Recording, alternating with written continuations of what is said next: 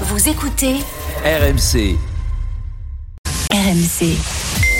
Les gens vont penser que c'est pas, c'est pas vrai. Florentino vient de m'envoyer un message de, de- du mariage de, de Ramos avec une vidéo de ses retrouvailles avec Beckham. Je vous jure que c'est vrai. Fabinho qui est, qui est moins la lance de lancement, la, la, lampe- la lance de la rampe de lancement. Ouais, juste pour conclure, il y a une phrase célèbre dans le foot, dans le foot qui est on, on joue comme on s'entraîne. évidemment.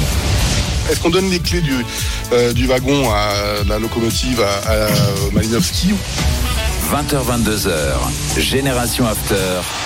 Nicolas Jamin. Génération After avec euh, Johan Crochet, euh, Fred Hermel, Julien Laurence et donc Paulo Breitner qui donne les clés du wagon de je ne sais pas quoi. Voilà. Et puis la lampe de lancement aussi. euh, Non, les, les clés du wagon, c'est à l'instant, c'est tout frais. Hein. Paulo Ouais, euh, ouais, c'est- vient de le sortir, Paul Vexio. Voilà. Voilà. efficace. Dans 5 ans, on l'entendra Voilà, encore. là. tu vois. Ouais, parce que Paul, il récupère tout de suite. Tu vois, en fait, c'est un Makelele, euh, Paul Vexio.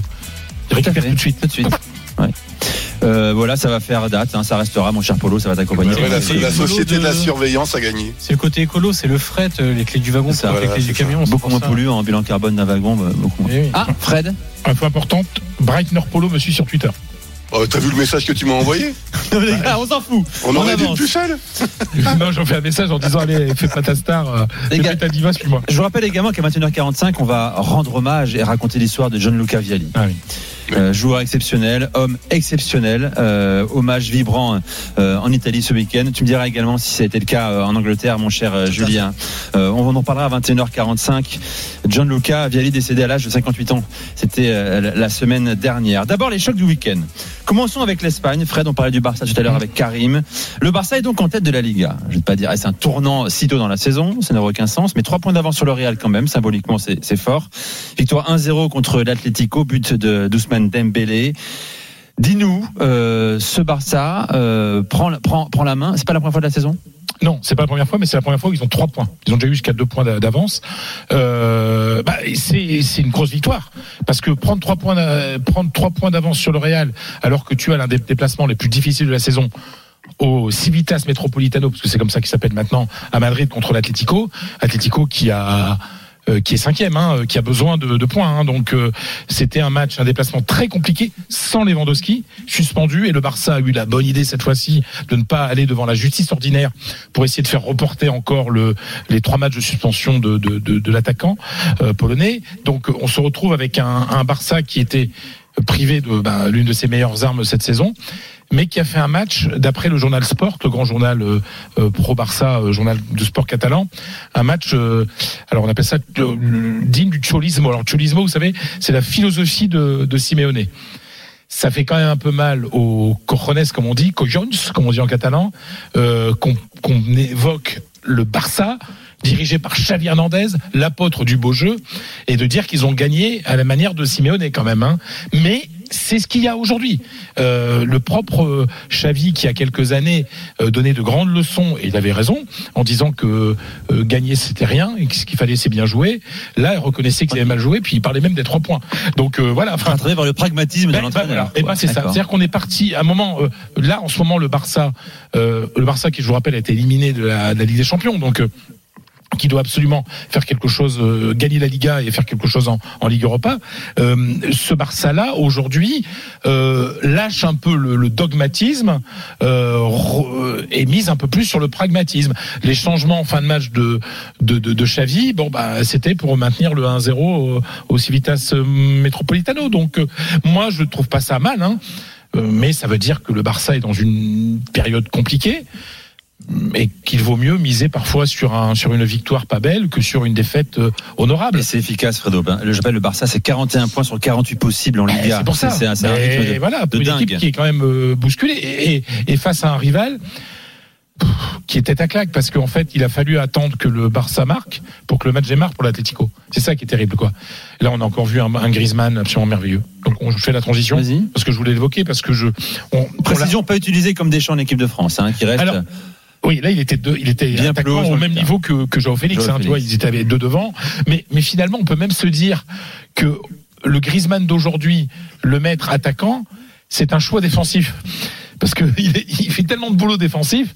D'ailleurs, c'est le tout terrain, il fait tout. Il fait tout dans cette équipe. Il a été magnifique hier. Magnifique. Euh, il s'est créé plein d'occasions. Il y a un moment un- très grand Araujo euh, depuis qu'il est retourné, revenu pour après sa blessure, le Uruguayen pour le Barça, c'est quand même un peu mieux en défense, euh, qui a sauvé une balle. euh, terrible de, qui devait rentrer de, de, de, de Griezmann pour l'égalisation. Mais, mais Antoine Griezmann, il a été sous cloche un peu pendant deux saisons au Barça. Euh, son retour à l'Atlético s'est fait un petit, un peu un peu compliqué au début, mais enfin ça n'a pas été grandiose euh, Limité par la par, suite euh, par une, clause également. ouais. par la clause et tout ça. Mais après le mondial qu'il a fait, on se demandait est-ce que euh, Griezmann elle est resté à l'Atlético sur la tendance, la dynamique de l'équipe de France? Bah oui, complètement. Euh, un, un mot du Real également, parce que tu l'as dit, c'est- un événement, un moment d'histoire dans le Real. Lors de la défaite face à Villarreal, il n'y avait aucun Espagnol dans le 11. Le Real euh, va fêter euh, en mars prochain ses 121 ans. Ouais. 121 ans. C'est pas rien dans l'histoire du football. Jamais dans l'histoire, le Real Madrid n'avait démarré un match avec euh, zéro espagnol de naissance. Alors je dis de naissance parce qu'il y a des espagnols, euh, Vinicius euh, euh, par exemple, euh, Rodrigo, ils ont la double, la double nationalité. Mais enfin, c'est pas des Espagnols. Enfin, je veux dire, ils- ils- donc mais d'Espagnols de naissance, il y en- il y en avait pas. Alors, qu'est-ce que ça, qu'est-ce que ça veut dire? Je pense que c'est très mauvais signe pour le foot espagnol. Ça veut dire que le Real Madrid ne trouve plus euh, en Espagne des joueurs euh, espagnols d'assez haut niveau pour ses ambitions euh, internationales. Alors l'Espagne reste, en tout cas la saison dernière, il faudrait vérifier cette année. J'ai pas pu le faire, mais euh, l'an dernier, l'Espagne était encore le championnat où il y avait le plus de nationaux qui jouaient. Voilà. Mais c'est une raison très simple. Déjà, vous avez un club qui s'appelle Athletic Bilbao qui ne joue qu'avec des Basques, donc avec des Espagnols. Il pourrait y avoir un Français, mais il n'y en a pas. Donc déjà, c'est déjà 22-23 joueurs euh, euh, 100% espagnols. Et puis, comme il n'y a plus d'argent dans le foot espagnol, bah, beaucoup de clubs font confiance aux petits, aux, petits, hein, aux petits jeunes du, du, centre de formation. Mais cette tendance, vous regardez l'Atlético. Hier, il y avait deux Espagnols dans le 11 départ de l'Atlético. Et il y en avait quatre du côté du Barça. Vous allez me dire c'est beaucoup. Non, c'est pas beaucoup. Parce qu'à la grande époque du Barça de Guardiola, il y avait parfois 10 joueurs espagnols, plus Messi. Il y a eu des matchs avec 11 joueurs formés au Barça et il y avait 10 espagnols. Donc aujourd'hui 4, c'est pas beaucoup. Qu'est-ce que ça veut dire tout ça? Ça veut dire que le, les, les Espagnols continuent une très belle formation où il y a des joueurs de bon niveau pour alimenter la plupart des clubs de la Ligue espagnole, mais, pas le- assez fort pour le Real. mais, mais pas pour le top du top. Il y, a- il y en a pas. Et la preuve, le, le parcours très moche, élimination en huitième de finale de, de l'équipe d'Espagne de la sélection en, en Coupe du Monde montrait ce, ce vide générationnel et, et le fait qu'il n'y ait pas eu de de- d'Espagnols hier euh, dans le 11 de départ il y aurait dû avoir Carvajal, mais il était blessé, montre que voilà, on est dans un trou. Il y a un trou de talent. euh, Nico, Ouais, Polo, vas-y. Oui, la dernière fois que c'est arrivé en Allemagne, c'était en 1999, c'était l'Energie Cottbus.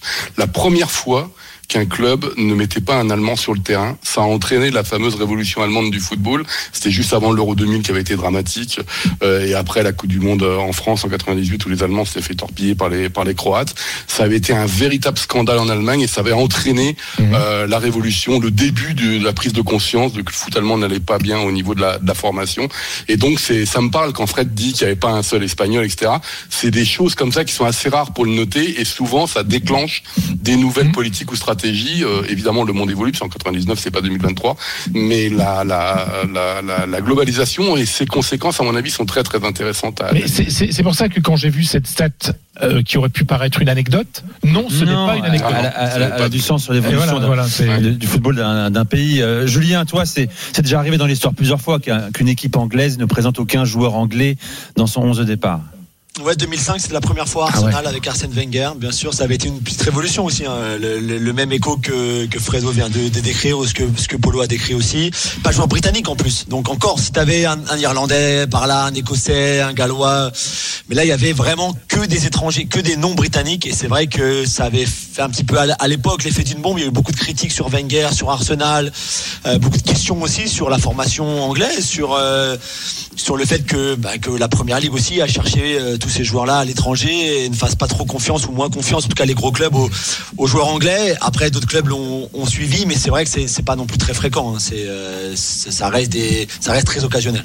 Des épiphénomènes. Et toi, Johan, en Italie? Bah, nous déjà il y a un club qui est un club qui est fondé là-dessus, l'I- l'Inter, euh, international et Donc c'est assumé. Voilà, donc c'est totalement assumé. Donc plein de fois, évidemment, l'Inter a joué sans, sans Italien, Finale 2010 avec des champions sans Italien au départ. par Non. exemple. Et j'ai même trouvé un, un Inter Udinese en championnat d'avril 2016 où il n'y avait aucun Italien sur 22 joueurs. sur match du titulaire. Et donc il y avait euh, grec, brésilien, argentin, croate, japonais, colombien, euh, slovène, euh, suisse, ghanéen, colombien, portugais. Vous avez à peu près tout, mais pas d'italien. Il y avait trois Français euh, qui ont joué ce match. Alors euh, je ne sais pas si vous seriez capable de m'en citer un parce que c'est pas des joueurs euh, ou connus. Quelle année 2016 Combien de Français Fabiani Trois Français. Trois Français Tu as dit Julien Babiani Ouais, bien joué. Inter Bienvenue. 2016 Inter Udine Ouais. Oh. Udine 2016. Je c'est pas si Il y a un mais- Français qui a Yoann joué. Caramo Non. Yann Caramo Non, il y a un Français qui a joué ensuite euh, en Espagne, oh. à l'Atlético. Kondogbia. Oui. Ah, l'Inter. Brown. Et du côté de l'Udinese, c'est un peu plus dur. C'est Terreo qui a fait une très Ah belle oui, carrière. Terreo. euh, Cyril Terreo, bien sûr. Ah, ah oui, c'est ouais. Intéressant. C'est en 2016. Euh, Inter, Inter Udine. Euh, voilà pour cette thématique que tu as proposée, Fredo. Et on pourra, on pourra en reparler, hein, évidemment, si ça se Ouais, reproduit dans les, dans les prochaines semaines parce que ça a du sens. C'est l'heure de la minute de Polo Breitner. On voit la musique, mon cher Paul Vexio. Ah bah alors là, on est sûr. Ah oui, d'accord. Ah, c'est un groupe légendaire, là. Là, on connaît. Rammstein, évidemment, Rammstein. avec une vidéo qui a fait beaucoup de bruit en Allemagne, lorsque, surtout lorsqu'on commence à mettre la Valkyrie Germania euh, avec la fabuleuse actrice euh, noire euh, allemande. Et donc, si tu veux, c'est un- une vidéo qui a fait beaucoup de bruit parce que ça, ça revisitait l'histoire de l'Allemagne, mais façon Rammstein. Et donc, j'ai évidemment euh, voulu euh, prendre cette chanson Deutschland, Deutschland, parce que il y a beaucoup de soucis au niveau de la fédération, comme au sport évidemment. Les, Allemands se sont ramassés euh, pour la deuxième fois à la suite en Coupe du Monde. Et évidemment, les députés euh, de Berlin ont eu, euh, ont réclamé au président de la fédération, Bernd Neuendorf, qui d'ailleurs est membre du SPD quand même, donc c'est un ancien politique, bah, des explications sur ce qui vient de se passer, etc. Et ben, ce nouveau président, qui pourtant était assez sympathique, a trouvé une façon de répondre en disant, bah, j'ai pas le temps avant le mois de mars pour vous expliquer ce qui vient de se passer. Et donc, il y a un véritable scandale en Allemagne puisque euh, ben, les, les médias sont en train de dire que les représentants du peuple ne sont même pas euh, écoutés par la fédération. Donc, j'ai voulu parler un petit peu de cette fédération aussi parce que ça fait un peu boule de neige avec la fédération française et tous ces problèmes, tous ces grands rois qui se croient indétrônables. Et donc voilà. Et donc Bernd Neuendorf ne veut pas s'expliquer sur l'échec de la Coupe du Monde 2022 euh, avant le mois de mars et il envoie des petits sbires pour expliquer un peu ce qui se passe aux représentants du peuple Et quoi, allemand. il Même si... pas? C'est quoi le problème? Qu'est-ce que Oh ben il a pas le temps. Oh, d'accord. Il n'a pas le temps, ce monsieur. Il a autre fait chose à faire, euh, évidemment. voilà. voilà. bon, ben, c'est planté, c'est pas grave. C'est que ça s'appelle quand même une équipe nationale. hein.